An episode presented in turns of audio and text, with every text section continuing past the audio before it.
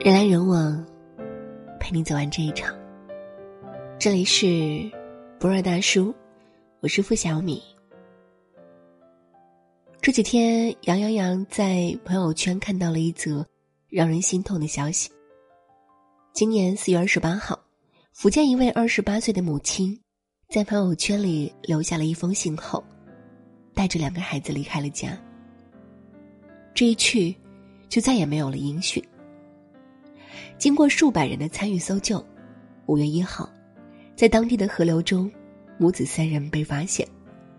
但此时，三个人都失去了宝贵的生命。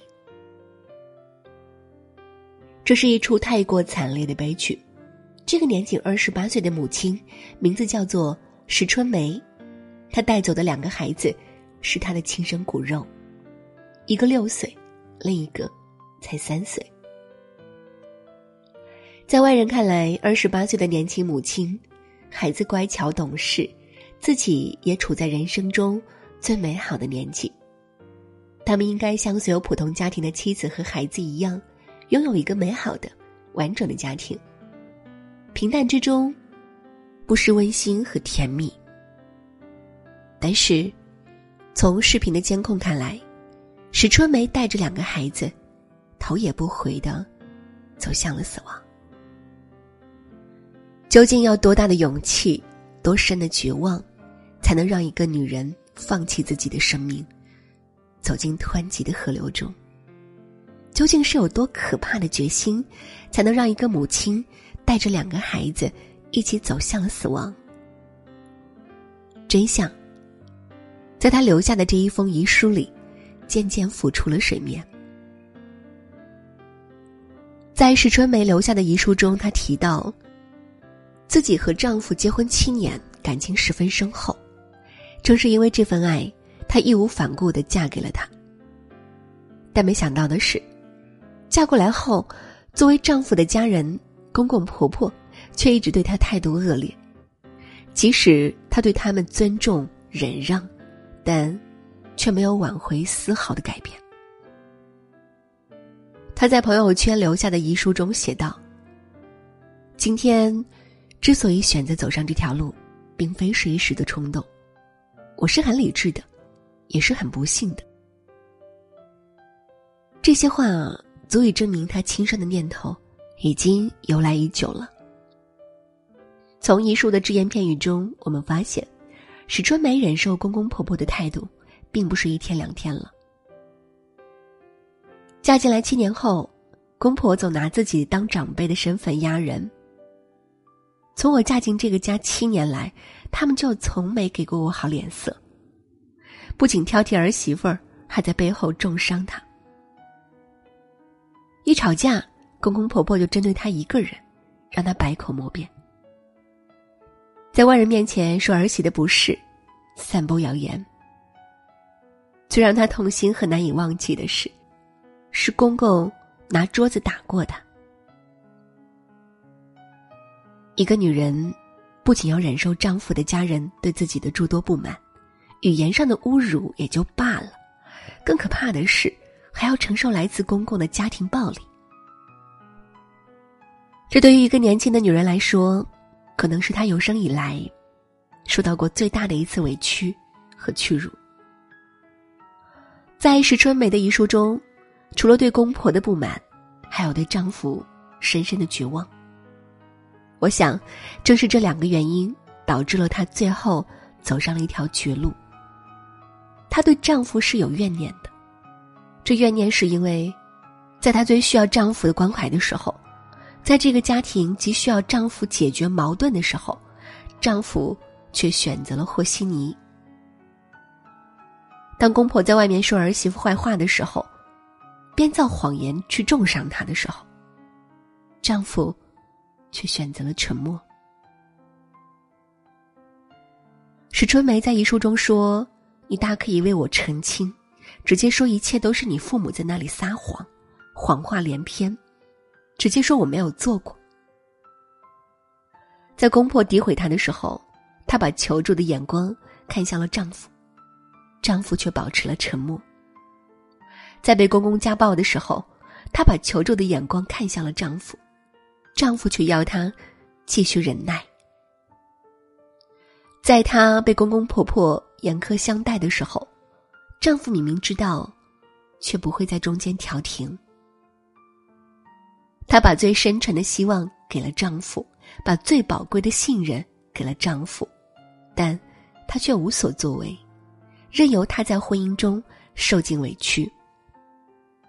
她生前遭受公公婆婆的诋毁和流言，在最痛苦的日子里苦苦支撑，撑不下去了，他选择了自杀。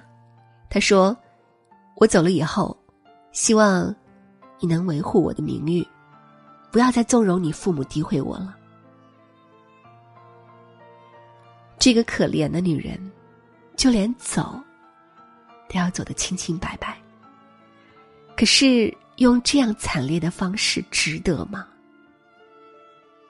事件发生后有很多不同的声音，有网友说，不管怎样，都不该带孩子跳河，孩子太无辜了。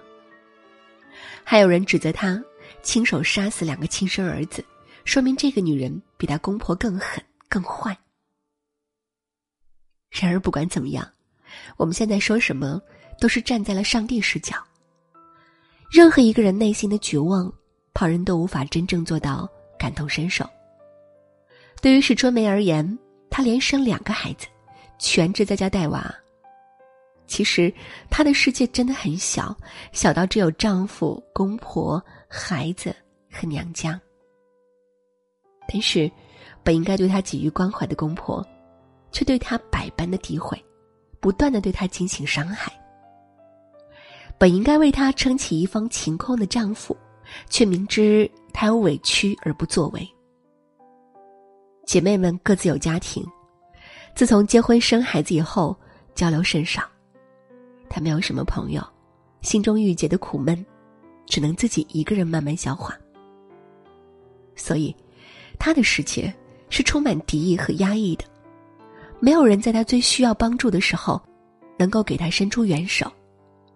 在长久的无助之后，他滋生出了最深的绝望。崩溃，从来不是一时起意。就像石春梅自己所说的那样，绝不是一时冲动才做出今天这样的决定。这个世界上，没有谁会真正因为几件小事、几句重伤的话，而脆弱到要去自杀。压垮他们的，通常是常年的压抑和绝望，和不断积攒起来的失望。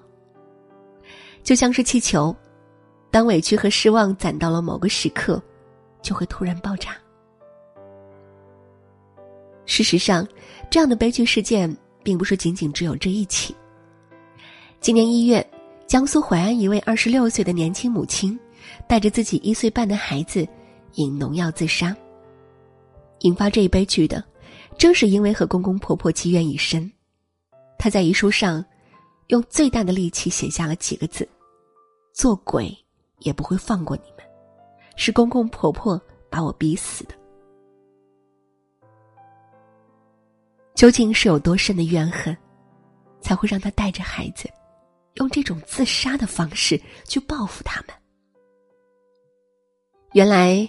这位年轻的妈妈一直和公婆的关系不太好，她留下的遗书中提到，公婆一直不满她要的彩礼太多，但实际上，彩礼她虽然收了六万六，而自己的陪嫁就有十二万九千八。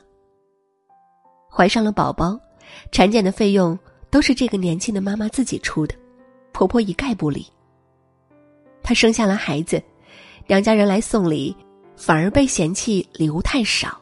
娘家人太小气，这件事，每一件每一桩都被他记在了心上，就像是刻刀刻下来的印子，让他每次想起，就心如刀绞。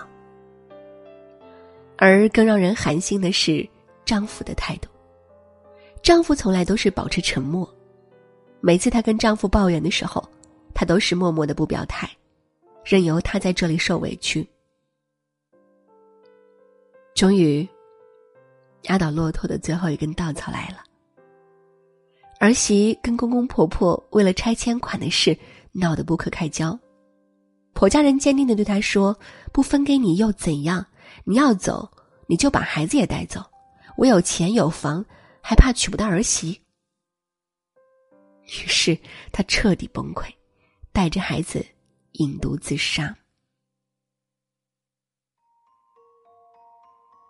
二零一六年三月十一号，南宁一个年轻妈妈。因不忍婆婆长期的辱骂，老公的冷眼，带着她年幼的一对儿女，割断煤气罐自杀。他永远的离开了人世，但一对儿女幸存了下来。他在遗书中声称，没法活了，只能怪自己遇到一个人渣老公，摊上了一个说话伤人、不讲理和看不起人的婆婆。婚姻是复杂的。并不是只有两个人好就行了，它是两个家庭的结合，是两种意识形态的碰撞。如何处理好各方的关系，需要的是我们的智慧和技巧。悲剧已经发生，杨洋洋想对婆婆说：作为长辈，最需要学习的，是学会放手，让晚辈们去过自己的生活，不要指责太多。这是对他们最大的尊重。摆正自己的位置，从他们的生活里体面的退出，让孩子们去过他们自己的生活，这才是幸福的开始。而对丈夫，我想说的是，作为丈夫要懂得婆媳关系对妻子的重要性。很多丈夫对于婆媳关系不以为然，总觉得是小事一桩，但殊不知，婆婆对儿媳妇的态度。都是丈夫允许的，你越是保持沉默，他就会受到越多的委屈；你越是不想管，积累的矛盾就会越多。最后，轻则家庭不睦，重则妻离子散，家破人亡。其实妻子们需要的并不多，他们只需要你在他委屈的时候主持公道，一句温柔的话语，一个懂你的眼神。一次理性的处理，他们就能重新收拾好破碎的心，再次融入这个家庭。他把后半生交给了你，从此，你们才是这辈子最亲的人。在他最需要你的时候，勇敢一点站出来，为他挡住风雨。别让你的沉默，为他的希望，堵上了最后一道墙。